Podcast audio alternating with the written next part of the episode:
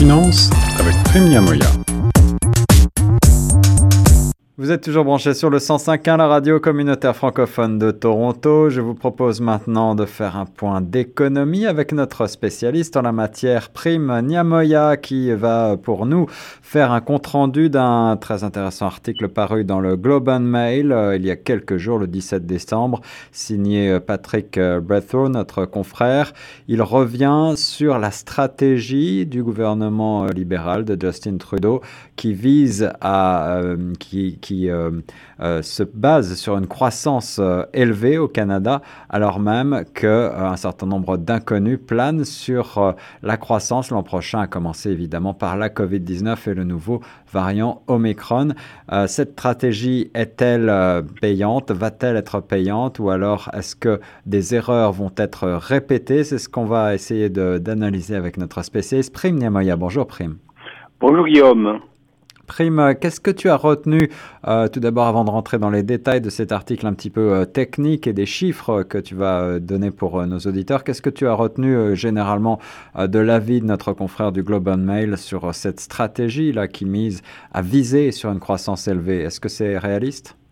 Absolument. Moi, je pense que c'est très objectif la démarche avec laquelle le l'auteur a composé cet article.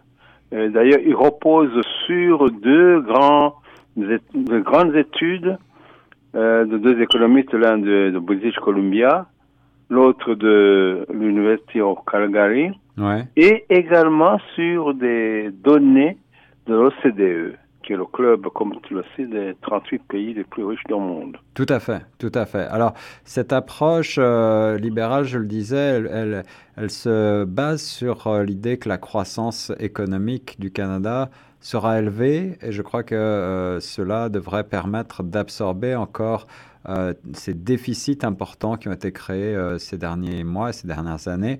Est-ce que, qu'en dit notre confrère?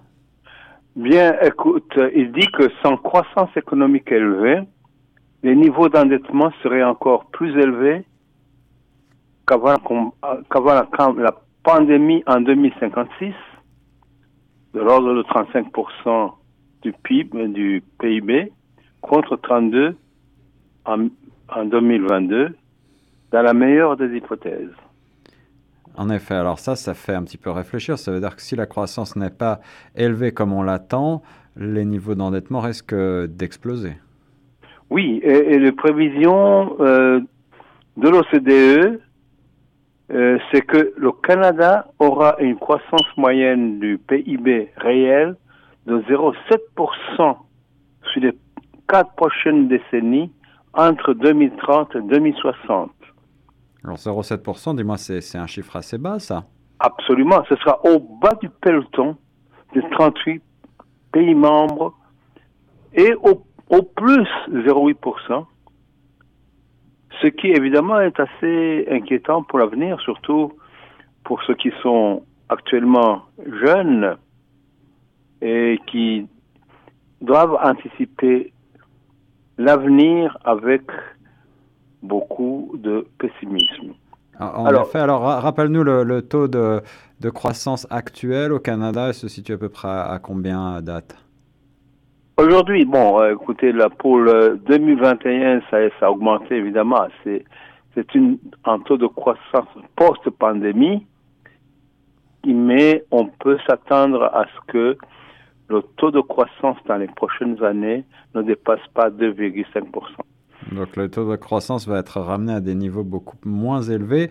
Euh, est-ce que pour autant euh, les niveaux d'inflation que l'on a pu observer et, euh, qu'on observe encore actuellement vont eux aussi baisser d'après les spécialistes? Bien, écoutez, là je pense que les études ont confirmé qu'il y aura une décélération de la croissance économique qui n'est pas un phénomène transitoire mais risque d'être permanente. Mais malheureusement, cette évidence n'est pas encore reconnue chez les hommes politiques. Alors, l'inflation, pour répondre à ta question, mais personne ne sait à l'heure actuelle comment va évoluer l'inflation dans les prochaines années.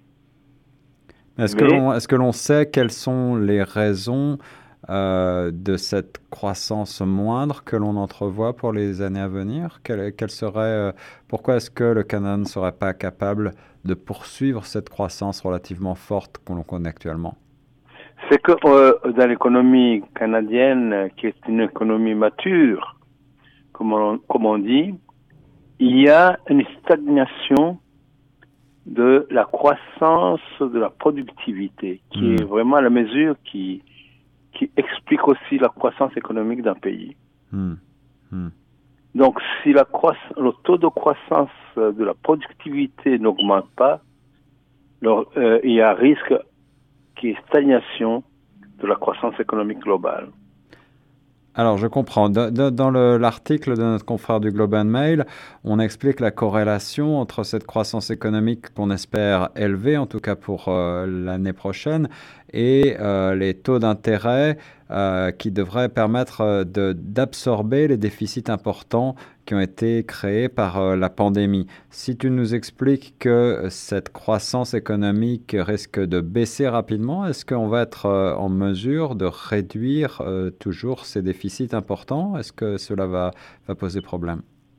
Ça, c'est la grande question. La grande question, c'est que on ne sait pas à l'heure actuelle en tout cas d'après les prévisions, on ne va pas atteindre euh, le, le taux de le ratio dette sur le PIB avant 2056. 2056, d'accord. Ça fait, ça fait quand même un, sacré bout à attendre. Ah oui, et donc euh, et ça fait du chemin, c'est-à-dire qu'il faut vraiment réellement. Et pour cela, il dit la décélération de la croissance économique n'est pas transitoire. Et c'est là, c'est là où je, je me pose aussi des questions sur l'économie, euh, l'avenir de l'économie canadienne. Mais ça, ça, dépendra d'un certain nombre de, de, paramètres. Bon, il y a l'immigration qui va certainement essayer de combler la, le déficit sur le marché du travail. Il y a tout un, il y a personne ne, sait, ne peut savoir les, conditions météorologiques extrêmes qu'on anticipe déjà. Oui, le changement climatique, oui, en effet, en effet. Et, d'ailleurs, l'étude se pose la question de savoir, personne n'envisage de mesurer les coûts d'atténuation du changement climatique dans le cadre des accords du COP26 et du remplacement des infrastructures entre, contre les conditions météo extrêmes. Comment vont-ils être payés? De quelle manière? Ça, c'est véritablement un véritable débat entre les experts pour guider le choix des politiques. En effet, et tout cela, euh, c'est également euh, l'inconnu de savoir s'il n'y aura pas d'autres chocs économiques à venir d'ici là. Une petite euh, citation pour terminer, je crois, mon cher Prime. Ah oui, je me suis permis de citer euh, Romain Roland, un, auteur que certainement tu as lu, mm. un auteur classique, qui dit La principale division entre les hommes, ce n'est pas celle des idées, ni même celle des intérêts, mais se résume en une dualité essentielle, pessimisme ou optimisme. Très belle citation, très belle citation. Je te remercie de nous l'avoir proposé, mon cher Prime Romain Roland. Euh, eh bien, on va tenter de rester optimiste et on espère que également les euh, gouvernements euh, vont l'être et vont mettre en place les politiques qu'il nous faut pour continuer sereinement avec une croissance économique la plus forte possible. Merci, mon cher Prime, pour ce point. Absolument, absolument.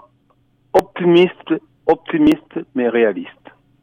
Merci, c'était la chronique euh, économie et finance sur les ondes de choc avec Prime Niamoya.